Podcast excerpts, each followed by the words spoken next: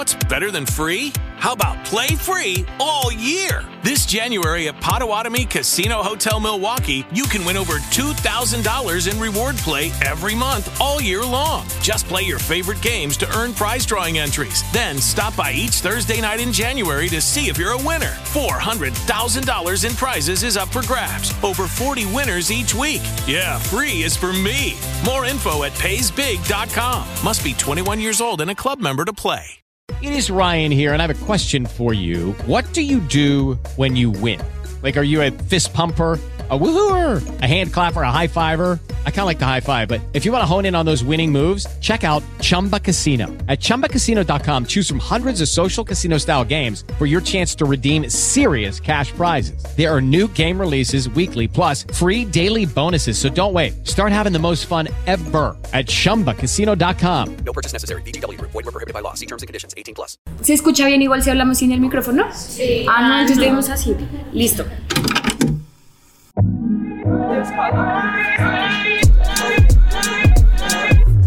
Las mejores conversaciones son las que tenemos en la sala de la casa o en el cuarto de una amiga. Marica, ya. Por eso te traemos estas largas o cortas pláticas en forma de podcast. The Pink Tapes es el reflejo de una generación que ha decidido poner sobre la mesa conversaciones que no estábamos acostumbrados a escuchar. Somos Aleja y Cami y queremos compartirte nuestras motivaciones, miedos, frustraciones y sueños, junto con invitados que nos hablarán desde su propia experiencia. Únete a la conversación por medio de nuestras redes sociales, arroba ThePinkTapes-bajo en Instagram. Pequeño aviso antes de empezar. Tuvimos un lío con el audio, así que disculpas el principio no se escucha también. Después de los primeros minuticos todo mejora. Muchas gracias por tu paciencia. En este episodio invitamos a Paula Lovera, una apasionada por la moda que utiliza sus plataformas para promover la importancia de la moda de segunda, la local, y para detenernos a pensar en la manera en que estamos consumiendo. Así que empecemos por el principio cómo llega Pau a este mundo y se cuestiona sobre sus hábitos de consumo? Pues, o sea, no fue como un día así muy puntual, pero me acuerdo que a mí siempre me gustaba mucho la ropa. Y de hecho, mi plan favorito era yo irme sola al centro comercial, ir como a Pull&Bear, hasta varios, y siempre tenía que salir con algo. Fuera un saco, fuera un par de medias, fuera una carcasa para mi celular. Y siempre me sentía como súper feliz, ¿no? Como súper completa, como estoy estrenando algo. Y creo que fue precisamente con un documental que yo vi que se llama China Blue, un documental de una chica que trabaja, es como de los lados, digamos, más como en China, pero de los lados rurales. Entonces allá normalmente las chicas jóvenes, el trabajo fijo para ganarse la vida es ir a las fábricas de confección de marcas reconocidas. Entonces el documental retrata como toda la situación de ella, pues todo su entorno laboral, que obviamente no es muy lindo, muestran como todo así repailas. y a mí esa imagen se me quedó mucho, entonces como que siempre me picaba ese pensamiento, como yo cuando entraba lloraba, qué chévere, pero siempre era ahí como un pensamiento como, acuérdate de ese documental, como que esto no es tan bonito como está acá. Entonces siempre tuve esa espinita. Luego se me empezó a mezclar con el gusto local en general, a mí me gusta mucho la música desde acá entonces como que todo eso empezó a alimentarme un poco la cabeza. Y empecé a dejar de consumir un poquito y empecé a tratar de buscar como qué opciones existían acá en Colombia. Porque al principio yo pensaba como no, acá en Colombia la moda es muy fea, siempre iba como en la 53 con séptima y eran cosas que yo decía como no, es que eso no es tan estético, o sea, sí, es, es feo, entonces dije no, pues me gusta apoyarlo, pero no, no me gusta. Entonces ahí como que todo se empezó a reunir y ya fue un proceso muy largo en el que dejé de comprar ropa en fast fashion, muy largo, eh, pero así fue que empezó como, la, como ese cambio de chip. Una falla técnica después. Entonces, todas las personas llegan a ese punto de, de, cuestionarse estas vainas de maneras distintas. Puede ser un documental, puede ser una experiencia que hemos vivido en carne propia, pues. Eh, y ahora, pues además de que tú tuviste ese proceso, ¿cómo es o la importancia de empezar a hablar de estos temas de manera masiva? Pues en redes sociales tienes una plataforma donde a la gente genuinamente le interesa esto. Entonces, ¿cuál es la necesidad de cada vez más acercarnos a las personas para conversar de esto? Pues la necesidad es la misma problemática, pues. Digamos, a mí me sorprende porque cuando uno se entera de las cosas, uno cree que es obvio, a mí me pasaba que yo decía, la gente, ¿cómo es que se sabe esto y sigue comprando? Pero luego yo cuando empecé a hacer el contenido, la gente me decía, ¿cómo así? La gente se sorprendía mucho, entonces siento que uno a veces pasa por obvio cosas que en realidad no llegan, porque pues de todas formas eso está mediado pues como por las industrias y las redes sociales y pues los canales de televisión, donde no van a poner en riesgo tampoco a una maquinaria tan grande como es la de la moda, pues diciéndoles, no, es lo peor, pues porque a ellos tampoco les conviene. Entonces siento que ha sido que un, tema que se ha dado a conocer como por un bajo perfil, mm. como en las redes, y más que todo de parte de los jóvenes que digamos que ahorita tienen como más fácil acceso también a la información que no es tan obvia como la de, no sé, RCN, Caracol. y ha habido un boom muy grande últimamente porque antes no se escuchaba hablar tanto de la moda segunda o de pronto habían también muchos tabús acerca de eso, no sé, por decir cualquiera, es ropa de muerto, no sé, ejemplo. Eh, y hoy en día es mucho más fácil poder conversar de esto tanto en redes pues como en nuestra cotidianidad. Sí, o sea, siento que lo bueno es que siento que cada vez menos hay ¿qué?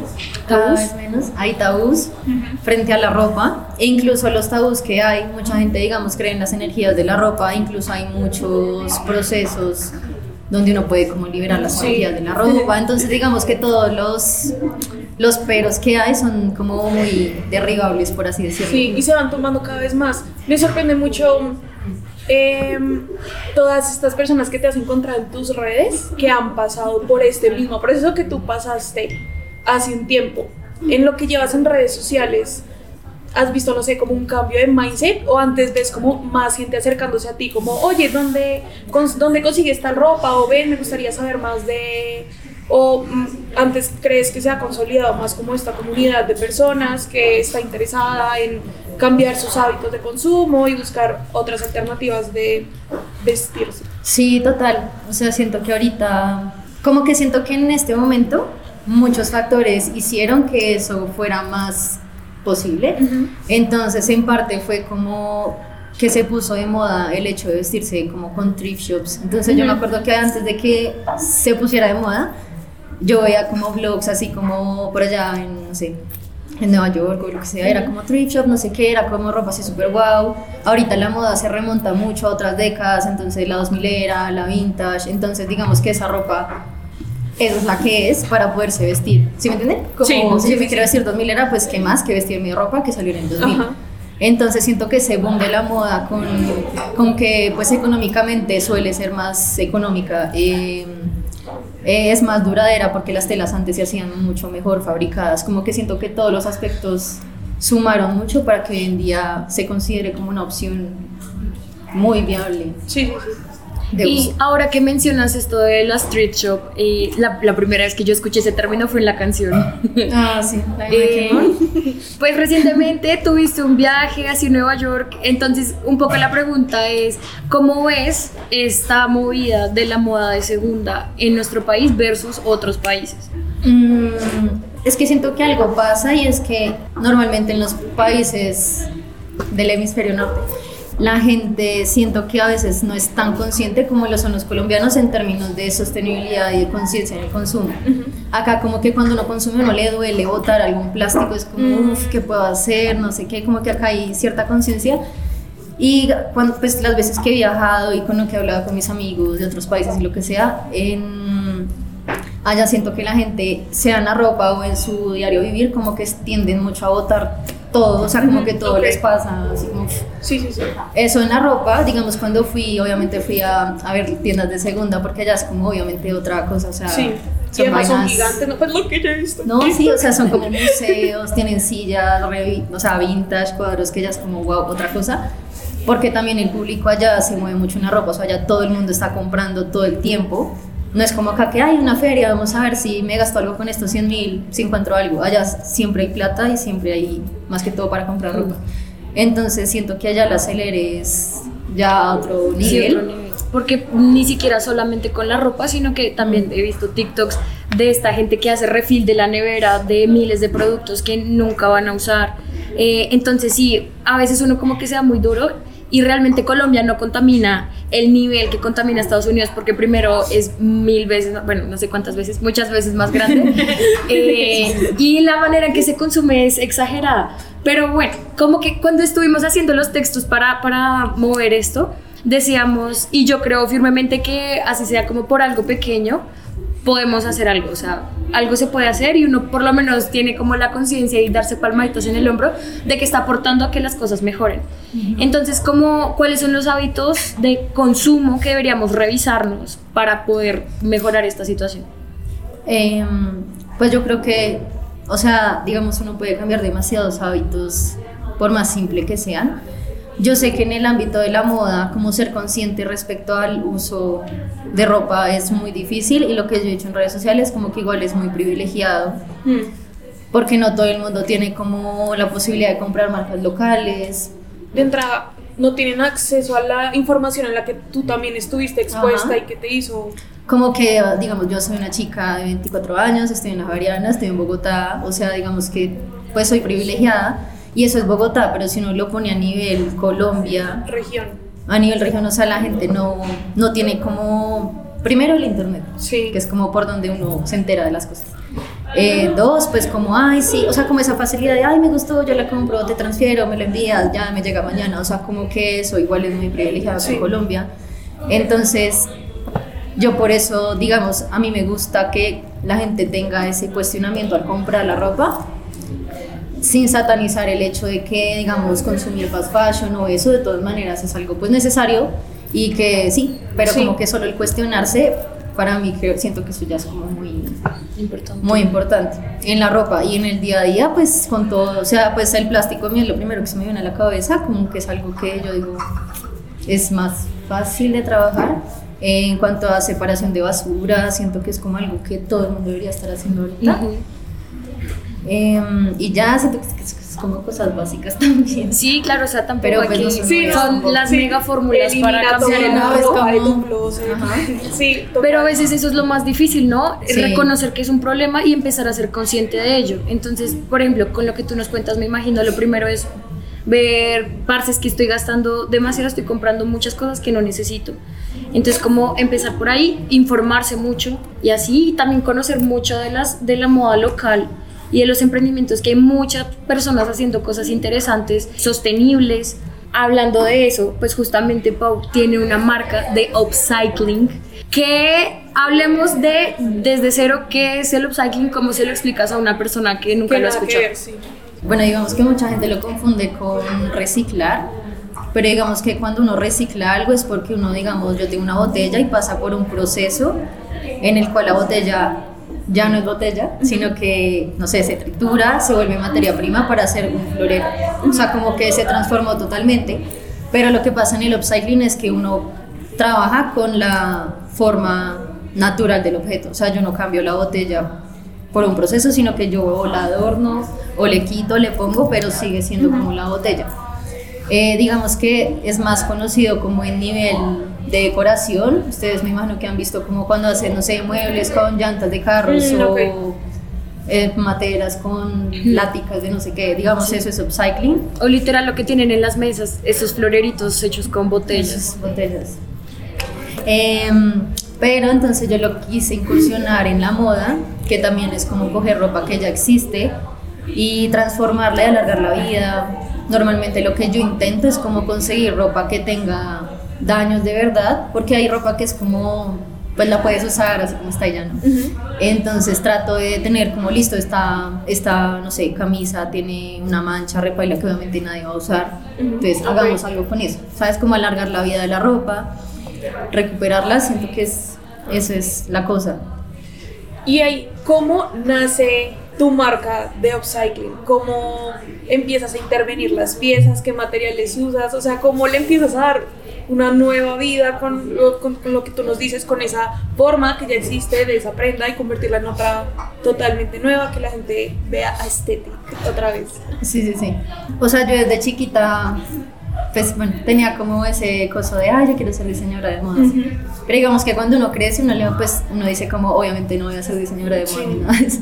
Como que uno mismo se, es como, obvio no. Si uno le echa tierrita al sueño Ajá. uno solito. Además que mis inspiraciones era como, no sé, ver el closet de Hannah Montana y yo era como, no, yo quiero ser. Pues como de esas, esos referentes. Y cuando, creo que era, pues yo siempre tuve en la cabeza como quiero tener una marca de ropa. solo que no sabía ni qué, ni qué estilo, ni cómo, ni nada, pero siempre lo tuve ahí. Y cuando me empezó a llegar como todo esto de no quiero consumir más fast fashion, eh, quiero darle la oportunidad como a otras alternativas, yo dije pues tampoco me gustaría tener una marca en la que yo tenga que comprar más tela, hacer más cosas nuevas, que es como el conflicto que tengo ahorita. Entonces lo que hice fue ¿Cómo fue que pasó? Ah, bueno, yo tenía mucha ropa de fast fashion y yo me acuerdo que dije no más, entonces empecé a venderla toda por Instagram, por historias y siempre salía más y más, entonces me acuerdo que dije como no, ya es mucha, voy a crear otro perfil. Entonces le puse como el segundazo, súper original. Y empecé a vender mi ropa por ahí. Entonces dije, bueno, ya se vendió toda mi ropa. En ese momento yo sí veía que ya habían varias marcas de ropa de segunda por Instagram. Y yo dije, como, oye, yo quiero hacer eso. Entonces me acuerdo que compré como seis cosas por allá en la como 60 con 15, algo así. Y dije como, ay, voy a lavarlas, voy a coserlas, pues ponerlas bien y pues venderlas. Entonces eso hice. Y digamos que me fue bien, pues normal, o sea, como así, ah, normal. Sí. Y, pero no, no sé, no, no me, no sé, me faltaba algo. Yo dije, no, es que, o sea, yo soy muy creativa, yo estudio audiovisual y, en parte hice artes visuales y me gusta todo. Entonces yo dije, quiero que haya algo creativo durante el proceso. Y como que no me bastaba como con comercializar la ropa, porque igual yo no le metía mucha como mucha producción, como acá mi señora que es stylist, entonces eso ya es como otro nivel de creatividad. Entonces yo fui como, ¿qué hago? Y dije como, no sé, creo que fue en Pinterest literal, como que me metí y dije como, oye, solo hicieron con una tintura y a la vez estaba en boom todo eso del DIY. Todo, entonces fue como una mezcla y yo, pues parce, ya. intentemos intervenir algo, así saco un cloro que también estuvo de moda mucho por un tiempo. Y ya entonces cogí mi ropa, empecé a, a intervenir. sí, y ya, y eso fue en pandemia, es que estaba re desocupada, entonces fue como, pues dañemos la ropa. Entonces, sí, literal, empecé como, ah, pintura, ah, ok, existe pintura textil, ah, ok, eso se hace con calor, ah, ok, este material se daña si lo lavo, así. Y empecé como a esto. Y para mí era una ropa muy fea, o sea, dije, obviamente nadie va a comprar eso. Pero dije, ¿cómo no importa, lo voy a publicarlo porque pasa es que nadie me compré. Y como que traté de trabajar en un logo, dije como, ya, lancemos ahí eso. Y me compraron todo. Como que a la gente le gustó el resto y yo, ¿qué? Porque es que yo siento que ahorita yo yo siempre he tenido un conflicto con cómo me he visto porque todavía no siento que haya mi estilo y demás. Y uno en el colegio siempre era mucho de las modas. Yo me acuerdo que ya subí un mm. TikTok de yo usando eh, la camisa de Elmo, mejor dicho, no una boleta. Sí, sí, Y, eh, sí. ya todos, tuvimos un flashback. eh, y yo siento que ahorita estamos en una época donde la gente cada vez más acepta que el estilo es propio y no es más como colectivo. Obviamente salen tendencias, que otra vez que el descaderado, que el high waist, no sé qué, pero creo que ahorita todo esto, el tema del upcycling vibra mucho con que la gente ya le importa tres cómo se viste contar de que se sienta cómoda y probablemente tú hiciste una prenda nueva que tuviste que es esta, esta mierda, pero alguien dijo, Dios mío, y además son piezas únicas. Únicas, sí, y que uno cada vez valora más eh, la autenticidad de las prendas, o sea, es genial decir, esto no lo tiene nadie más, eh, y eso es un poco el valor que da transformar las prendas por medio del upcycling. Y no sientes, eh, esto va a sonar todo cursi, pero no sientes de pronto a veces como conexión con la ropa cuando llegas, sientes, la intervienes y... Pues, obvio, pues eso es parte, o sea, ha sido como mi terapia también, de la cabeza, como... Como, sí, literalmente. Sí, o, o sea, tengo esta prenda, ahora que va a salir, vamos a ver qué. Sí, sí, sí, y todo es muy espontáneo. Y no sé, siento que cuando uno hace las cosas así como. O sea, es como pintar, es como dibujar, pero digamos que yo lo hago pues. Con la ropa. Con la ropa y con las texturas y lo que sea entonces, como que el hecho de, para, o sea, para mí como ese proceso es tan personal, como que la gente lo compre y lo, lo valore, es como, wow, como otro nivel de... Conexión. De conexión, sí. Sí, sí, sí. ¿Tú crees que todo este tema de la ropa de segunda es algo que se pueda permanecer como harto tiempo o de pronto tú piensas y dices, no, de pronto todo este tema del thrifting en unos años a la gente ya no le va a sonar tanto o de pronto la gente se va a aburrir de estas prendas, ¿tú cómo lo ves? O de pronto... Mm, o sea, yo siento que va, o sea, que cada vez va, que cada vez va a crecer más, pero lo que está pasando ahorita es que muchas tiendas de segunda o sea, ha sido tanto como el alcance y todo que ahora en tiendas de ropa de segunda tú encuentras muchas marcas de fast fashion. Entonces a veces tú cuando ibas a comprar vintage o ropa, pues era como, ah, ok, esto pues, es de hace rato, no sé qué. Ahora ya es una mezcla que todo se convierte en comprar igual fast fashion, pero usado. O sea, sí es como... Usado y que inclusive a veces lo venden hasta más caro. He escuchado yo a veces como sí, en sí, redes eso pasa. que sí. Entonces siento que ahorita todo eso está como muy diluyéndose mucho también. Sí. Y también pues hay marcas que pues yo he visto, marcas reconocidas, no sé, H&M y eso, que hacen como su cosa de, ok, reciclemos los jeans. Que pues, o sea, es una bobada. es como, o sea, tú los estás produciendo, es como... Sí. Pero, ¿sabes? Como que cada vez las líneas de esto sí, esto no es muy diluido. Entonces, pero siento que va a seguir creciendo en cuanto a ropa de segunda, solo que cada vez va a ser más difícil como poder separar ese tipo de cosas. O sea, o sea, eso, eso es curaduría, eso debería ser como un arte, o sea, es gente que va y mira la pieza y dice, esto me funciona para mi empresa o no me funciona. Entonces, ¿tú cómo lo ves acá en Colombia? ¿Cómo pinta el escenario de la ropa de segunda acá en el país? O pues en Bogotá, no sé, en las ciudades, en las regiones, Ah. no sé. Uy, sí, o sea, es un tema re complejo.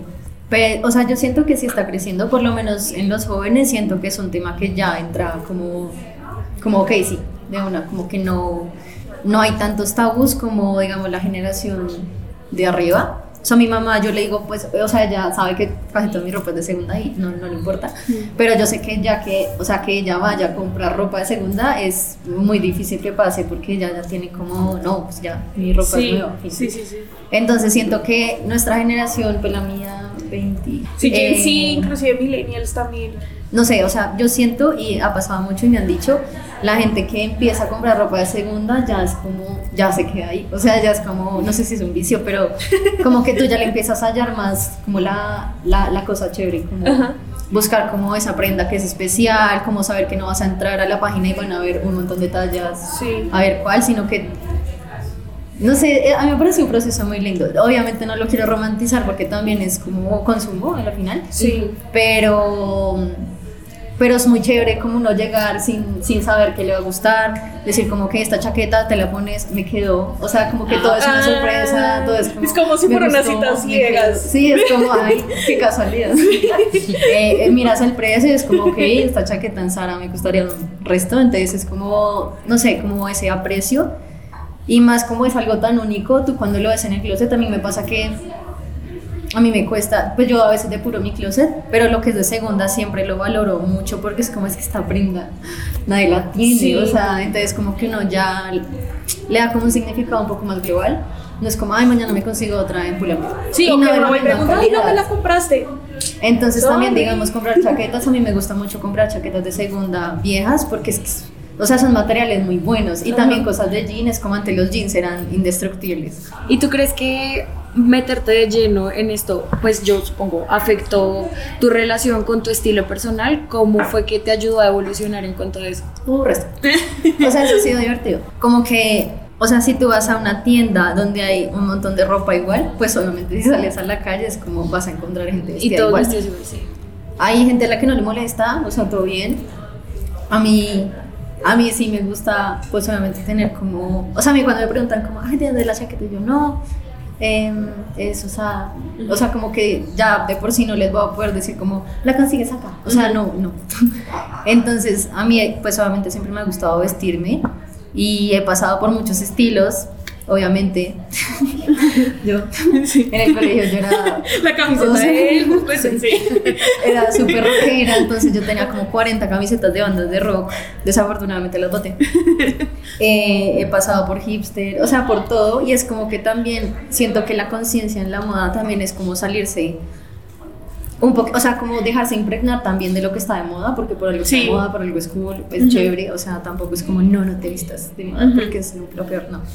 Pero también ver a la, o sea, lo que yo siempre digo, como ver las prendas como muy atemporales como no casarte con la tendencia que está ahorita como ese pantalón de rayas Ujú. porque es como parce, en dos semanas ya, ya no va a ser chévere. Entonces es como tratar de ver la ropa un poquito más allá de la tendencia y la temporalidad y como decir, ok, ¿qué puedo hacer con esto? Y pues siento que cuando uno consume ropa de segunda, de por sí uno ya adquiere un estilo más único por lo, por lo mismo, por Sí. lo que no lo consigues en diferentes tallas. Okay, round two. Name something that's not boring. A laundry? Ooh, a book club.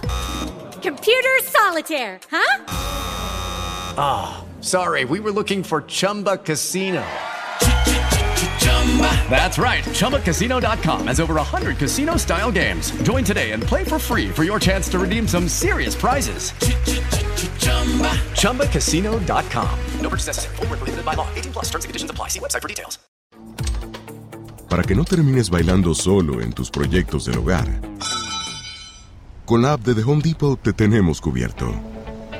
Con búsqueda por imagen, encuentra rapidísimo lo que necesitas. Y el lugar donde se encuentra con Store Mode. O pide que te lo entreguen gratis. Así, tus proyectos no pierden el ritmo. Descarga la app de The Home Depot y dalo por hecho. otro lado. Entonces eso también siento que forja un poco el estilo. Si es que quieres como sobresalir, pues de alguna forma. También parte de este espacio que lo hagamos en vivo es la oportunidad que ustedes tengan de hacer preguntas. Entonces, micrófono abierto para quien tenga alguna dudita. Por favor, aquí la invitada. Yo, bueno, eh, yo soy muy nueva como en este tema de, o sea, de hecho no, no he entrado al mundo de, la, de segunda mano, todavía no tengo ninguna prenda, pero sí me parece como muy valioso que se esté popularizando. Y tengo dos preguntas. Quisiera saber y ahondar un poquito en ese tema de lo espiritual, de lo cursi que dijo Cami, que qué cosas o qué, qué, qué aprendizajes, qué, qué son estas cosas más que te ha traído la ropa de segunda mano. Y la segunda pregunta es, eh, en Twitter, yo soy ávida consumidora de Twitter, sí he escuchado mucha gente que dice como no vale la o critican a todas estas tiendas de segunda mano porque lo que hacen es, y lo mencionaste brevemente, como muchas veces compran como de bodega ropa de Sahara, de Colombia, ¿verdad? Y la venden como, ah, bueno, somos una casa de thrift shop, y, pero igual te tengo esta prenda de Sahara nueva. Y terminan, pues, finalmente también comprando como toda esta ropa. Y, y, pues es nueva, es fast fashion. Entonces, de pronto, ¿qué, ¿qué opinión te merece? Y cómo podemos identificar tal vez esas cosas que no son tan chéveres también de los lugares de segunda mano. Estoy enredándome un poquito porque tenía muchas preguntas. No se me olvide. Pero realmente soy muy nueva en esto, entonces espero haberme hecho entender. Sí. Ah. Eh, ¿Por dónde empezamos? La, eh, la primera, como lo espiritual, pues yo siento que gran parte del proceso que yo tuve fue la información. Entonces, yo estudio audiovisual, entonces terminé viendo muchos documentales audiovisuales al respecto. Incluso hay muchos así en Netflix, como digamos ese de, de True Cost. Está, Bueno, no sé si ya lo quitaron. Entonces, uno fue como saber de verdad como qué está pasando detrás, porque no le pueden decir, ah, es horrible, pero no es como, bueno, ¿y qué? ¿Dónde meter? Pero ahí me di cuenta del problema tan grave, pues que, es que no es como, ah, sí, allí en, en este país es como una problemática demasiado grande. Eh, ambiental, a mí digamos que por ese lado me mueve mucho, o sea, a mí todo lo que es como animalista, como todo lo de los animales y las plantas a mí me, me parte mucho el corazón. Entonces yo dije como, parce, o sea, a mí me duele resto lo ambiental. Entonces yo dije, y o sea, y ver que en un pantalón, o sea, en un pantalón se gastan por ahí, digamos, de 2.000 a 3.000 litros fabricándolo. Y eso es más o menos lo que un, una persona consume en agua como por cuatro años. Entonces estoy empezando a ver como todo, o sea, o sea, tú empiezas a ver que eso en serio es como un monstruo, que es como no solo en el agua, sino en la contaminación de los mares, en los residuos, o sea, como que es algo pesado. Y a mí eso fue lo primero que me movió el corazón. Luego de enterarme de la parte social, eh, pues es como una esclavitud, básicamente. Entonces allá, pues más que todo las mujeres y las niños. niñas, los niños, como infantes, eh, trabajan en, o sea, en- como en lugares muy bailas, como deteriorados. sí. eh, absorben resto de químicos, allá los amenazan mucho si quieren renunciar, si medio protestan, es como, no, le- pues lo, lo sacamos y allá digamos que esas de las pocas oportunidades que hay para ganar dinero. Inclusive una época en TikTok que fue viral que los niños escribían en las En las notas, como estaba a denso. Y eso pasa. Inclu o sea, hay muchas cosas que podría como alargarme. Pero también hubo así como un desplome de un edificio que fue como un, un punto de quiebre como en esa, en esa industria. También, digamos, en un país movilizaban a los niños de las escuelas para que trabajaran como consiguiendo el algodón. O sea, no, es que es, es demasiado. Entonces a mí eso yo dije como Paula ya no puede ser tan cínica y yo sé que tengo la posibilidad de cambiarlo porque hay gente que de pronto pues su sí pues o sea tiene que consumir fast fashion y ya pero yo dije pues yo puedo ¿por qué no? Y bueno digamos que en ese proceso yo me acuerdo que algo sí me quedó muy marcado y es que apenas yo pedí por Instagram como una no sé qué marca colombiana habrá sido.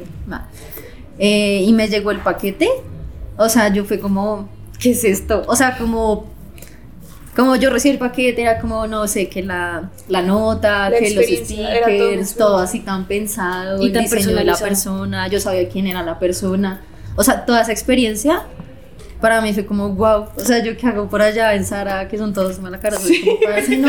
O sea, esta es una experiencia súper distinta. Entonces me enamoré también de eso, como saber todo el trabajo que hay, porque no solo te mandan la ropa, o sea, la gente te manda a mí me han mandado de todo, o sea, como stickers, luego que un accesorio de compañía, que la vela de no sé qué. O sea, son como vainas que eso nunca lo vas a poder conseguir en el fast fashion. Y para mí eso es demasiado significativo. O sea, más allá de que sea una camiseta blanca X, o sea, el hecho de yo saber todo el contexto es como, ah, ya, mi camiseta favorita. ¿Y cuál fue la otra? ah, la del... no. Del fast fashion, como algunas thrift shop que dicen como compran toda una gran cantidad de, de ropa nueva y lo venden como, pues como son thrift shops, como, bueno, son segunda mano y esto es muy estético y muy chévere. Es como la principal crítica que, he visto en Twitter. O sea, pues yo no he leído que compren literal como ropa de ahí.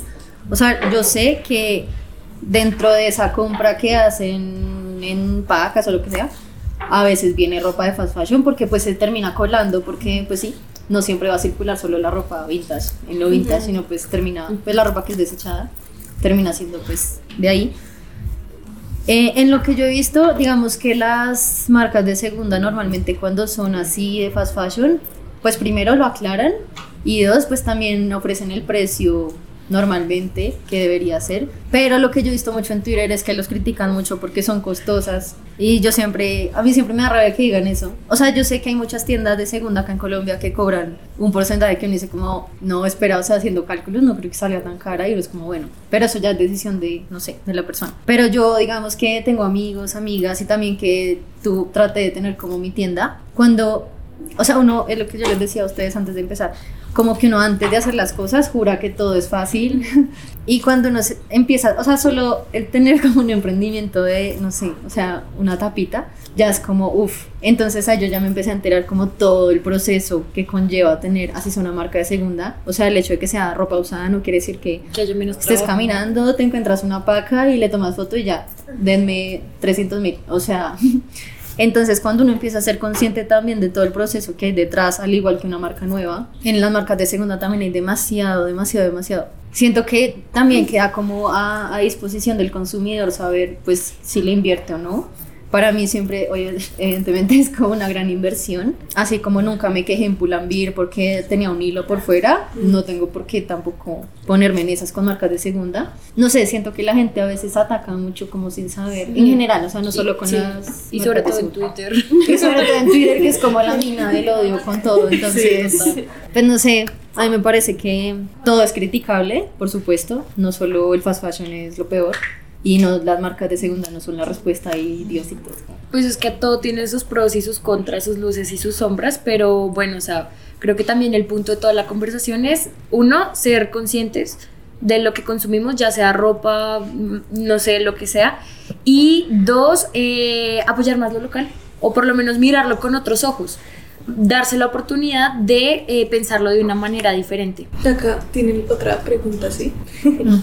Pues yo tampoco sé mucho del, fast, de- del thrift shopping en Colombia como tal, eh, pero sí he visto mucho en TikTok eh, como Estados Unidos y esto, que las personas como plus size son un poco pues, como más grandes, dicen que no pueden acceder mucho al thrift shopping y eso porque no están las tallas y que pues les queda muchísimo más fácil obviamente encontrar su talla en, En fast digamos, fast fashion. Entonces como que no sé en Colombia cómo se hace espacio, o sea, como que si hay inclusividad o si también sigue siendo como no solo el privilegio monetario, sino también como el privilegio pues como del cuerpo y bueno, como, como tantas cosas que hay en torno a la moda. Pues siento que ese tema es muy difícil en ambas industrias también. Con lo que yo he visto, sí sigue siendo algo muy privilegiado, o sea, las tallas normalmente son muy pequeñas.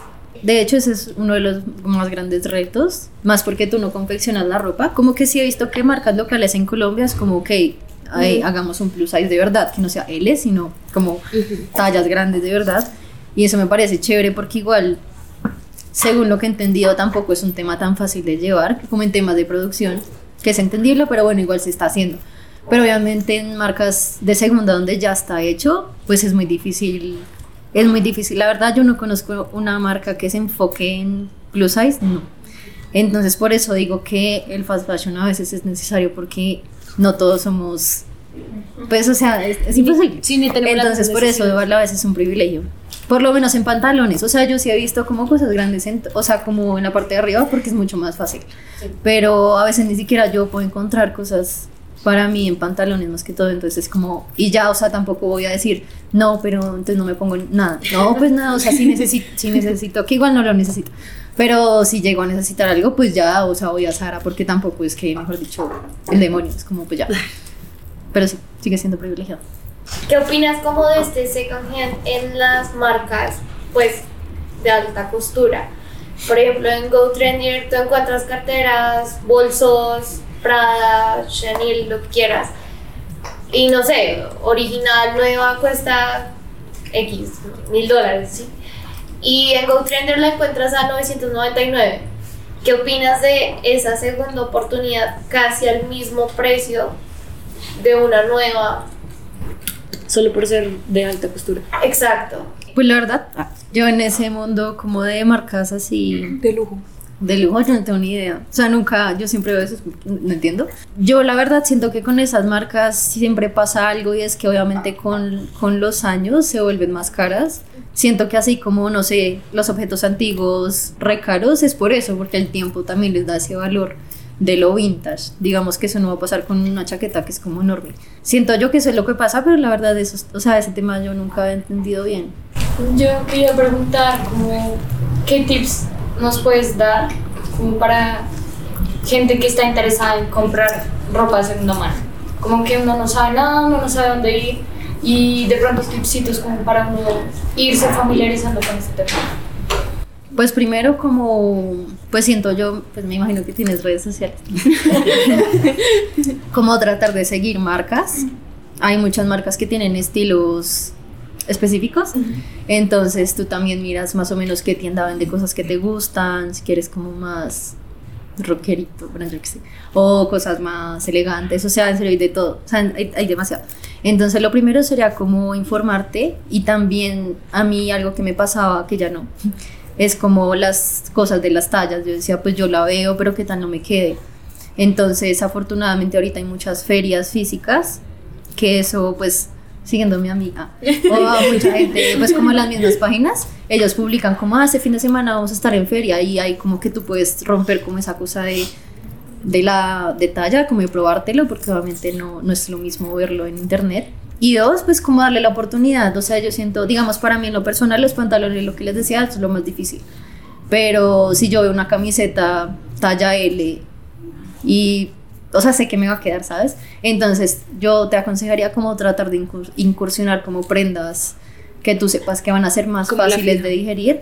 Y ya cuando uno le empieza a coger la, el tiro, ya, o sea, ya es como, ah, eso me queda hoy.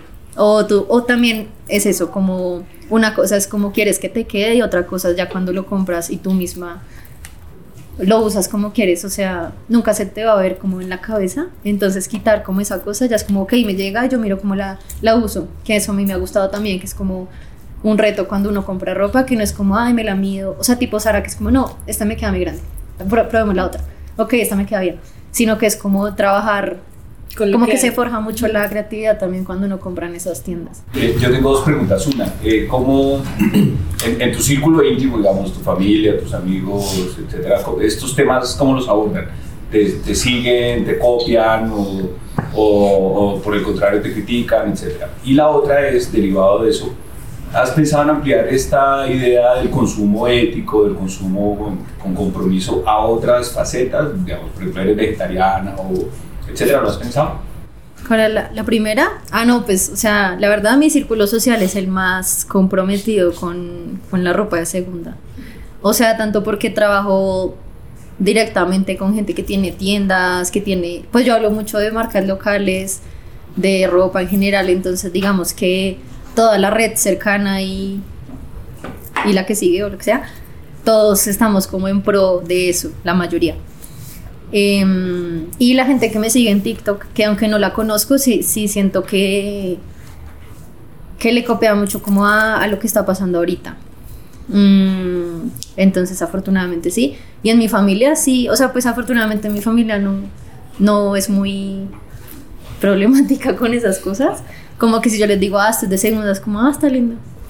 Entonces, no, no, no cargo ahí como con alguna ¿Y ellos compran de segunda? Eh, no, estoy pensando. No. ¿Y has pensado en ampliar tu espectro de consumo ético?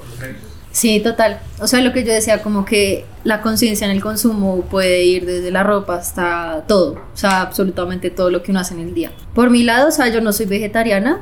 No consumo tanta carne, pero pues la misma. Siento que lo que yo más hago directamente es como con mi marca, que es muy directa hacia el consumo, que es como recuperar ropa. Pero digamos que algo que yo quiero hacer es meterlo, o sea, más allá de mi diario vivir, como, ok, no, no voy a gastar el agua, no voy a, a botar este plástico. He querido como hacer, o sea, como incursionar cosas más sostenibles en la marca, pero igual es un tema que es muy difícil, o sea, porque, o sea, es que la sostenibilidad igual es algo muy complicado, como que no es vender algo como, ah, esto está hecho de algodón y envuelto en matas y ya es sostenible. Como que en Colombia igual es muy difícil porque los procesos sostenibles son mucho más caros. Entonces, si tú quieres ser una marca sostenible de verdad, va a salir mucho más caro. Y acá la gente tampoco está dispuesta a pagar más por eso. Entonces, siento que me encantaría hacerlo, pero no es tan fácil como parece. Tengo más que nada una duda, o sea, a pesar de que ya hayan muchas tiendas de segunda, siento que se enfocan mucho en mujeres. No he visto casi tiendas de segunda como, pues, para hombres, porque a pesar de todo he visto, eh, o sea, hay ropa de hombre que no me gusta usar. Entonces, como que también me gustaría como curiosear si veo ropa de segunda de hombre que pueda usar yo, pero no lo he visto, hay muy poca. Sí. No he visto ni una. No, ese también ha sido, o sea, ha sido los mm, comentarios más recurrentes que a veces recibo. Y es como, ay, o sea, yo recomiendo muchas tiendas en TikTok, como, ay, tiendas no sé qué para comprar, bueno. Y los hombres siempre son como muy para hombres. Y yo soy como, pero es que la ropa, literal, casi todas de hombre. O sea, pues, eh, pues sí, como que tiene hormas grandes, son rectas. Y es como, pues, en, en ciertos términos, casi toda es ropa de hombre. Entonces yo siento que como mujeres has- siempre ha sido mucho más fácil como, pues, entre comillas, apropiarnos de las siluetas masculinas. Pero de parte de los hombres siento que les cuesta también como ese, ok, esta tienda, o sea, porque ninguna tienda dice, bueno, hay, hay tiendas, pero ninguna dice como ropa de mujer, siempre es ropa unisex, pero siempre está el comentario de, porque no es ropa de hombre. Sí hay tiendas que se especializan en ropa usada para hombre, como que la lideran un chico y eso, pero siento que también es más como cosa de, pues de pensar un poquito más allá, como este, una tienda unisex, siento, pero siento, no sé por qué, para las mujeres es más fácil decir, ah, es unisex. Entonces, digamos, si yo quiero que mi tienda sea inclusiva, pues tengo que también mostrarlo gráficamente porque todo entra por los ojos. Entonces, siento que también es un trabajo, un trabajo estético, no sé, como de ellos mismos también dar a conocer cómo esta tienda no es solo de mujeres y para mujeres, sino que es como unisex de verdad. Y en parte, pues también que los manes sean como, pues ya, o sea, o sea puedes usar cualquier cosa, no tiene, no, no tiene que influir. respecto a eso, yo tengo algo. Y es como que como marca, pues uno tiene que pensar en qué se va a vender. Porque se puede romantizar un montón, pero eso, pues porque uno trabaja por plata. y vender ropa para hombres es muchísimo más difícil que vender ropa para mujer. Si yo pongo como modelo un chico, la prenda tiene una rotación tres veces más lenta que ponerla con una chica. Entonces creo que también muchas marcas piensan en eso, en que voy a vender rápido y que no voy a vender. A mí me ha pasado que, no sé, pongo a un chico a modelar una prenda que ya he modelado yo y en la mía se va súper rápido y la de él, siendo la misma prenda, se va mucho más lento. Entonces creo que también va por eso, como por, por rotación. Es cierto. No, pues la última sería, ¿qué aconsejas para quitarse como ese miedo a lanzarse al, a la segunda mano? Eh, no sé, mucha gente tiene los pues como ese estigma de las energías, no compro ropa de segunda mano por higiene, eh, como voy a comprar algo que es súper viejo o algo así, y por qué tan caro si ya lo usaron, qué cosas para lanzarse de cabeza a la segunda mano. Mm, o sea, pues igual los pensamientos que uno tiene al comprar ropa segunda, o sea, no me parece que sean malos, o sea, obviamente todo viene pues, de una costumbre también que es difícil quitarse, pero literal es como dándole la oportunidad, lo que les dije, o sea, me dicen como cosas de malas energías y hay como literal mil lavados con matas y no sé qué, que es como que le quitan las energías. Además que uno dice malas energías, pero pues qué buena energía va a tener un niño encerrado en no sé qué, Por ejemplo, están. como que lo nuevo tampoco es que o sea cualquier país. Son súper malos entonces lo nuevo tampoco es que venga de unas manos que uno diga oh qué chimba las mejores manos del mundo es como viene de vainas que son densas y probablemente esa prenda que está reusando es de alguien buena onda. Bueno, entonces es como tratar de desmenuzar el pensamiento y decir yo porque estoy pensando que estoy ropa de muerto. O sea, y otra cosa también es como, pues no sé si a ustedes les pasaba, pero a mí también, mi familia me heredaba ropa, que es a la final es ropa usada, solo que, pues bueno, sabes que es de, no sé, tu mamá. Pero lo que pasa en las tiendas de segunda es que obviamente un paso muy importante es que todo eso se lava se cose y tú también lo puedes lavar, o sea, la ropa se lava, o sea, uno lava la ropa para a poner, es como porque no vas a hacer lo mismo con un abrigo, con lo que sea. Obviamente hay prendas que es como, digamos, yo no usaría ciertas cosas usadas, porque me imagino que hay gente pues más piqui con las cosas y gente que le vale tres. Entonces siento que es como también quitarse la bomba, es como para, ya, lávala y ya.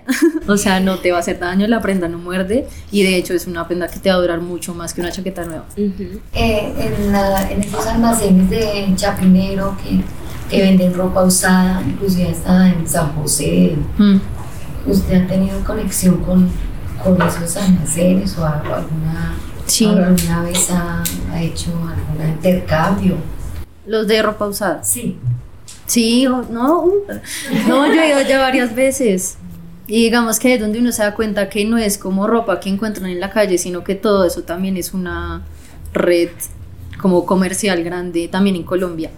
Y uno se da cuenta que también hay personas que viven de esas industrias, gente que pues, le toca lavar, ver qué comprar, o sea, como que todo tiene su, su magia, obviamente no es en un centro comercial con la cafetería al lado, pero igual a la final también es una red de comercio donde dependen muchas personas y que también es muy valioso porque en algunas tiendas que uno va también la gente es muy, también es muy consciente de que la ropa tiene su uso, no solo hasta que la usa la persona, sino que la pueden usar 10.000 veces hasta que lo que aguante. Y hay mucha gente que también sabe la historia de la ropa, entonces como, no, esa marca es de tal, no sé qué, de tal año, eso venía de no sé qué, o sea, hay como, es como toda una experiencia que es, es chévere.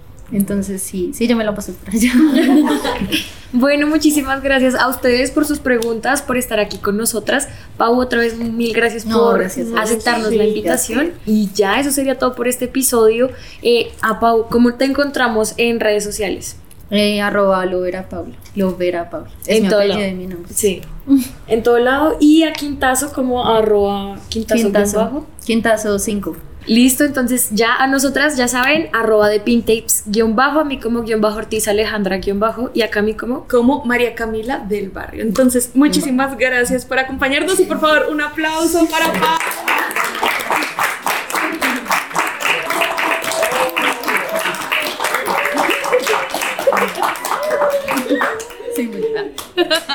Sí, no, muchas gracias por venir. Espero que, verdad, como que igual tengan ahí como la inquietud también de saber qué es ese mundo. No como volverse fieles compradores pues de segunda todo el tiempo, pero sí como tenerlo ahí en la cabeza como una posibilidad que tiene mucho potencial hoy en día. Eh, y ya, gracias. Eso. Gracias. Ay, qué gracias.